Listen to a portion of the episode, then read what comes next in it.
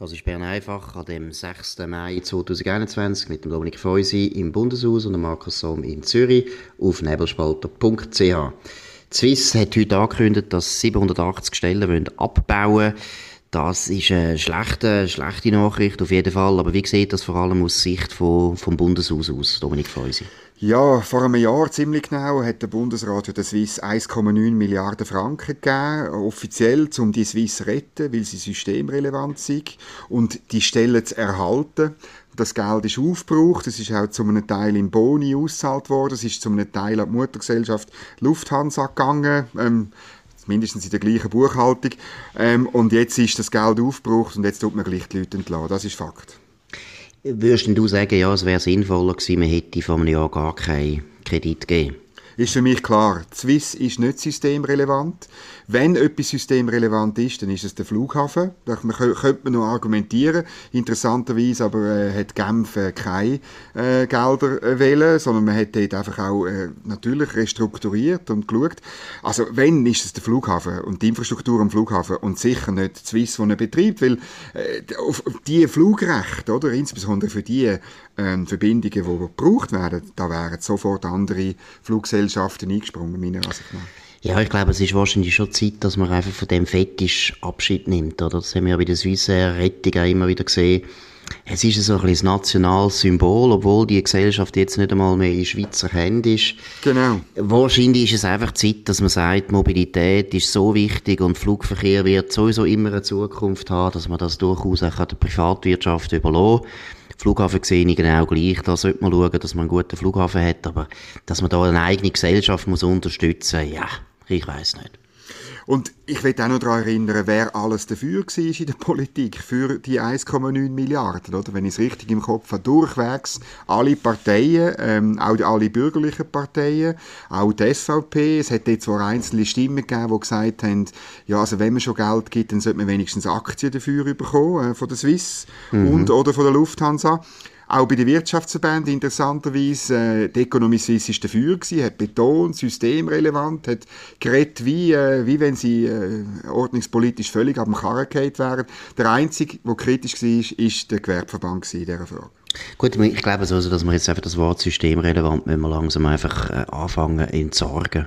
Hoffentlich. Weil letztlich, siehst, letztlich kannst du langsam alles als systemrelevant anschauen, oder? Kinderkrippen sind ja jetzt mittlerweile systemrelevant, Lehrer sind systemrelevant, ähm, Nahrungsmittelkonzerne sind noch nicht systemrelevant, weil essen muss ja niemand. Genau. Also, es ist absurd. Ich meine, letztlich ist alles systemrelevant, was der Markt hergibt, weil das ist ja von einer Art, wo man jetzt mal ehrlich sagen, das ist der Witz vom Markt. Der Markt tut immer eine Nachfrage bedienen, wenn sie da ist. Also muss man sich da gar keine Sorgen machen. Also systemrelevant ist ein dumm, es ist eigentlich ein dummer Begriff. Aber er ist sehr im Mode, oder? Ich höre ihn die ganze Zeit hier in Bern. Also gerade heute war auch noch die Medienkonferenz von der Universitätsspitäler, die betont haben, sie seien dann systemrelevant und sie haben Verlust gemacht und der Bund müsse jetzt kostendeckende Tarife endlich genehmigen. Aber das ist wirklich, oder es ist das Wunder von der Marktwirtschaft ist ja, dass Leute ähm, und, und Branchen äh, eben Sachen produzieren, die existenziell wichtig sind, ohne dass sie gestützt werden müssen, ohne dass sie klagen und Politik um Geld anrufen. Ja, weil das ja immer ein Geschäft ist, oder? Es ja. ist genau der Punkt, oder? Wenn etwas sehr, sehr wichtig ist, ist es auch immer eine Nachfrage. Und das Gleiche gilt eben auch für den Flugverkehr. Ich finde, alle die Erwartungen, dass der Flugverkehr jetzt massiv wird zurückgehen, weil eben die Leute Geschäfte plötzlich auf die Idee kommen, dass sie könnten per Zoom-Call ihre Sitzungen machen. Äh, ich bin nicht so sicher. Ich glaube es nicht. Also, weißt, also man muss sich weiterhin etwa die mal sehen, das ist mir klar. Aber ich glaube, es gibt gleich, es hat schon ein bisschen Veränderungen gegeben und dass das einfach so zurückkommt. Vielleicht sieht man sich einfach einmal im Jahr für ein Meeting, aber nicht mehr viermal, oder was meinst du? Ja, ich weiß es auch nicht recht, aber erstens glaube ich, ich stelle fest, dass die meisten Leute sind wahnsinnig Videocall müde, oder? Also wir ja auch, alle sind Videocall müde, oder? Also es gibt glaube niemand, der sich da noch mit Begeisterung dazu bekennen. Zweitens haben alle gemerkt, dass eben sehr viele Sachen doch ineffizient sind über Videocalls, oder? Du, Du äh, kannst dich erinnern, ich meine, jede Sitzung leiten ist viel mühsamer, weil du die Leute nicht mehr kannst mit einer Körpersprache zum Schweigen bringen, sondern du musst immer grad, musst immer grad intervenieren. Ich glaube auch, dass man nicht so kreativ ist. Ich glaube zum Beispiel, das ist auch noch ein Punkt, oder? Verhandeln, das ist ja der Geschäftswelt wichtig. Ich glaube nicht daran, dass man sehr erfolgreich kann verhandeln am Telefon oder am Videocall, sondern die entscheidenden Phasen von jeder Verhandlung werden auch wieder face-to-face sein. Also ich bin das höchst skeptisch. Und das Zweite, ich glaube sogar eher so, es wird einfach beides zunehmen. Ich glaube schon, dass die Leute gemerkt haben, ja, der Zoom-Call ist noch gut für ganz bestimmte Sachen. Für das wird er wahrscheinlich sogar expandieren. Aber gleichzeitig muss ich sagen, der Flugverkehr, der hat jetzt immer seit dem Ersten Weltkrieg immer zugenommen. Und ich kann mir nicht vorstellen, dass der aufhört. Das glaube ich nicht. Also ich meine, die Airlines sind auch ähm, äh, betroffen natürlich von diesen restriktiven Maßnahmen. Ich bin eigentlich sicher, dass wir schon ein bisschen weiter könnten mit wieder, wieder Flügen, insbesondere für, für geschäftlich notwendige Sachen. Und von dem her ähm, muss natürlich der Bund auch einen Teil äh, äh, beitragen, oder? Aber ich glaube schon, die 1,9 Milliarden, das ist zu viel gewesen. Und es ist vor allem auch, es ist wesentlich abgeliefert worden. Ähm, es ist versickert letztlich innerhalb von zwölf Monaten. Und das hätte man nicht sollen machen ja, und wie so häufig in der Schweizer Politik tut man Sachen machen, ohne dass man eine Gegenleistung bekommt, oder? Genau. Eben, die Lufthansa hätte man natürlich schon ein bisschen mehr können unter Druck setzen weil die sind extrem in der, in der Nöte.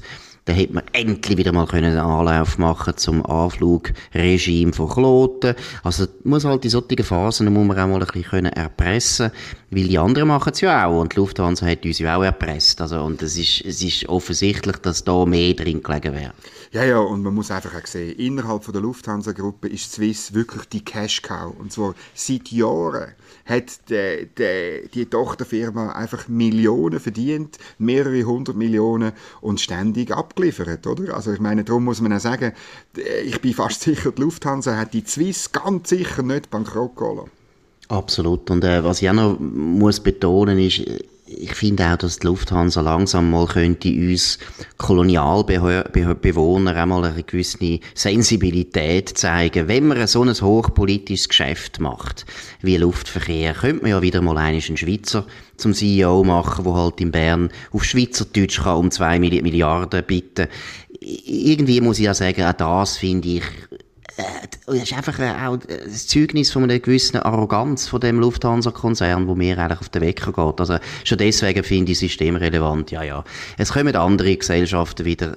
Wir müssen nicht Flugzeuge selber betreiben, weder der Staat noch irgendwie eben eine Lufthansa. Es ist ein Geschäft und das Geschäft wird immer wieder kommen.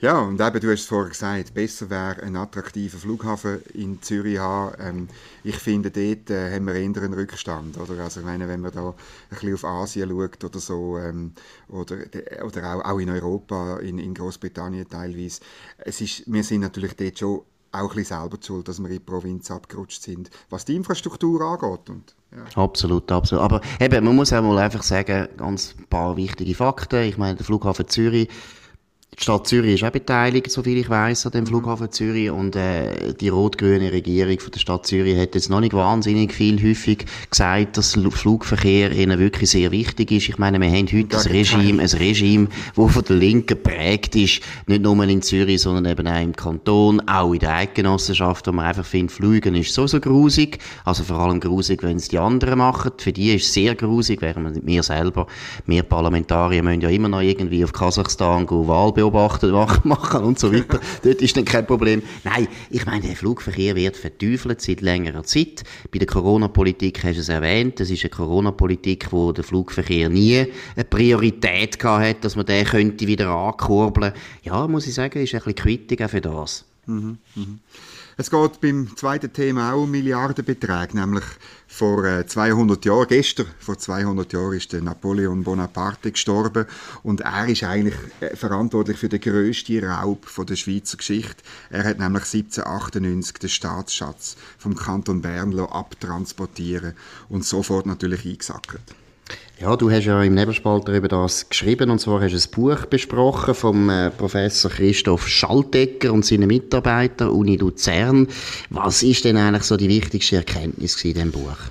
Also es gibt für mich zwei. Ich habe das, äh, obwohl selber Historiker so nicht gewusst, nämlich, dass es wirklich der Staatsschatz von Bern nicht nur so en passant eingesagt worden ist, sondern dass das ein Ziel war von den Franzosen. Sie haben eine leere Kasse gehabt. Es ist kurz vor der Expedition nach Ägypten gewesen, und der Napoleon hat seine General in die Schweiz geschickt, um den Staatsschatz holen und einsacken. Und das Zweite ist, ähm, was dann das Team um den Christoph Schaltegger gemacht hat. Sie haben hochgerechnet, was der Schatz äh, wert wäre heute, oder? Mhm. Und sie kommen auf die fantastische Zahl von 623 Milliarden Franken.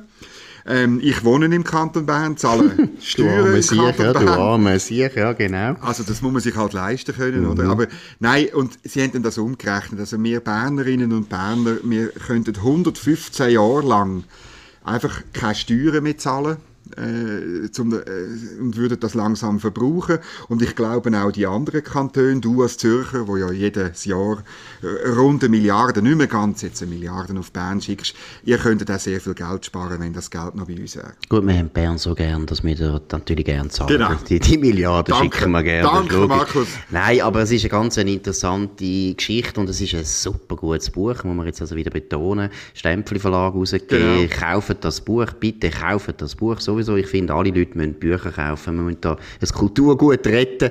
Nein, aber es ist wirklich hochinteressant. Und ich habe mir dann überlegt, eben so kontrafaktisch, was wäre gewesen, wenn Bern im 19. Jahrhundert und auch im 20. Jahrhundert immer einfach wahnsinnig hätte können wirtschaftsfreundlich sein und liberal, wie es einfach keine Geldsorgen gehabt hätte. Nein, ist ja interessant. Ich meine, wenn das vom Flughafen geredet. Mhm. Ich meine, der Flughafen Zürich ist nicht unbedingt, da hätte man auch können sagen, wir machen den in Bern. Wäre vielleicht noch zentraler es, gewesen, hätte ja Pläne gegeben, oder? Der im Seeland, genau, oder? Und das ist, sind hervorragende Pläne, aber die dann gescheitert sind an der Landwirtschaft, oder? Absolut. Und was auch noch interessant ist an dieser Geschichte, oder? Bern, das wissen wahrscheinlich viele Leute nicht mehr. Bern ist einer der reichsten Staaten überhaupt gewesen in genau. dieser Zeit, oder? Bis, bis, zum, bis zur Französischen Revolution einer der grössten Stadtstaaten nördlich von der Alpen. Das ist der grösste gewesen.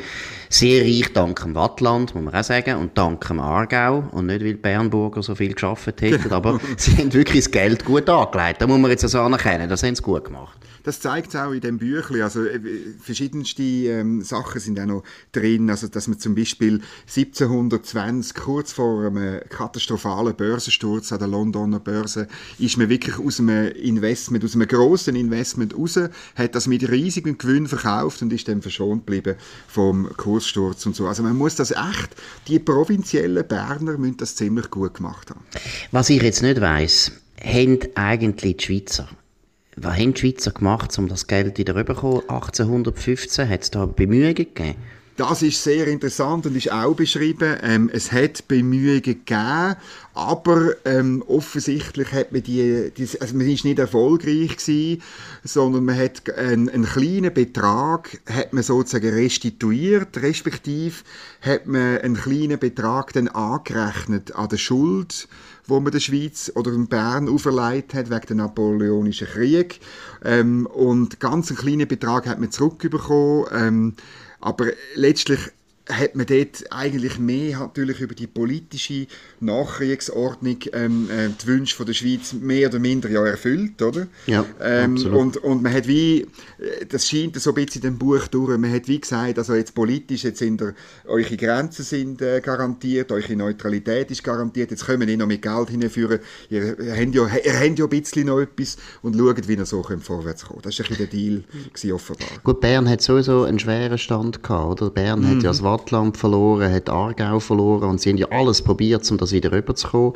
Aber, das ist auch typisch schweizerisch, die anderen Kantone haben eigentlich nicht wahnsinnig viel Unterstützung gegeben. Das ist denen gleich gewesen. Und ich könnte mir gut vorstellen, dass die anderen Kantone eben auch gefunden haben, ja, der Staatsschatz, der ist mir sowieso immer auf die Nerven gegangen. Ich weiss, der genau. Staatsschatz von Zürich ist der zweitgrößte gewesen, aber der ist nicht annähernd so groß gewesen wie der Berner. Also ich kann mir gut vorstellen, dass die Zürcher gefunden haben, geschieht denen gerade recht, ist uns auch gleich.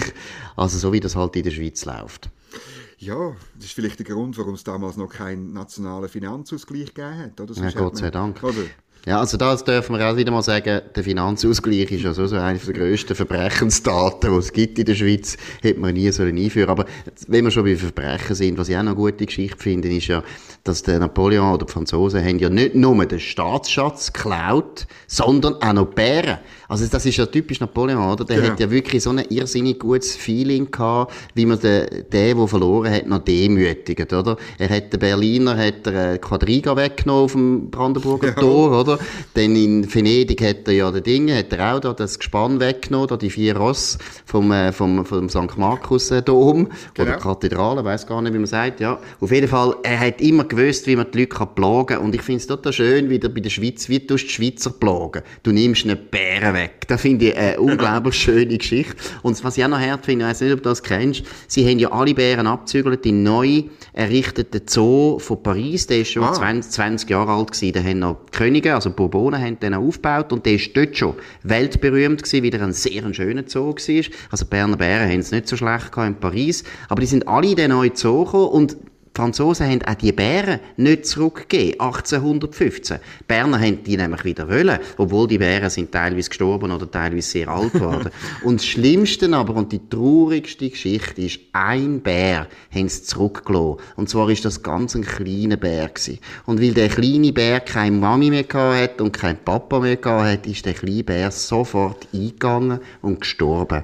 Und heute kann mir den immer noch anschauen. Er ist nachher ausgestopft worden und ist jetzt noch im Historischen Museum genau. Bern anzuschauen. Meine Kinder, deine Kinder wahrscheinlich auch, oh, haben ja, ja. den Bär immer sehr gerne angeschaut. Aber was für eine Tragödie, was für ein Massaker der Händler war, habe ich natürlich meinen Kindern immer nicht erzählt. Das, so schlimme Geschichten kann man nicht erzählen dann müssen wir jetzt den Podcast äh, ans Herz legen, damit sie die Geschichte, die gehört, auch weiter erzählt, um zu zeigen, wie brutal Franzosen sind. Ich habe übrigens ganz kurz am Montag noch bei der französischen Botschaft äh, gefragt, wie sie würden das Restitutionsgesuch behandeln. Habe bis heute natürlich keine Antwort bekommen. Und was mich schon ein bisschen enttäuscht, auch die Berner Finanzdirektion hat nicht wollen, irgendetwas sagen zu dem Verlust von dem Staatsschatz. Ah, das sind doch einfach Angsthasen. Aber ich genau. finde, da bleiben wir dran. Also der französische Botschafter wird jetzt plagt, bis er endlich das genau. Geld, das oder Geld ein, rausrückt. Oder ein Bär. Oder ein ja, Bär. genau. Ich meine, Kohäsionsmilliarden. Wir streiten jetzt mit der EU wegen ein paar Milliarden, wegen der Kohäsion. Mit 685, hast du gesagt, Milliarden 23, 23. 23 hätte der Kanton Bern das selber können erledigen Gut, danke vielmals. Das war Bern einfach gewesen, an dem 6. Mai mit dem Dominik Feusi und dem Markus Somm auf dem nebelspalter.ch. Könnt abonnieren. Ihr könnt aber auch den Podcast immer auf Spotify oder auf anderen Podcast-Plattformen wie Apple Podcasts und so weiter abladen. Würde uns freuen, ihr würdet dranbleiben. Jeden Tag das Neueste aus Bern oder vom Napoleon oder aus Schottland und so weiter. In dem Sinn, merci vielmals und ciao zusammen.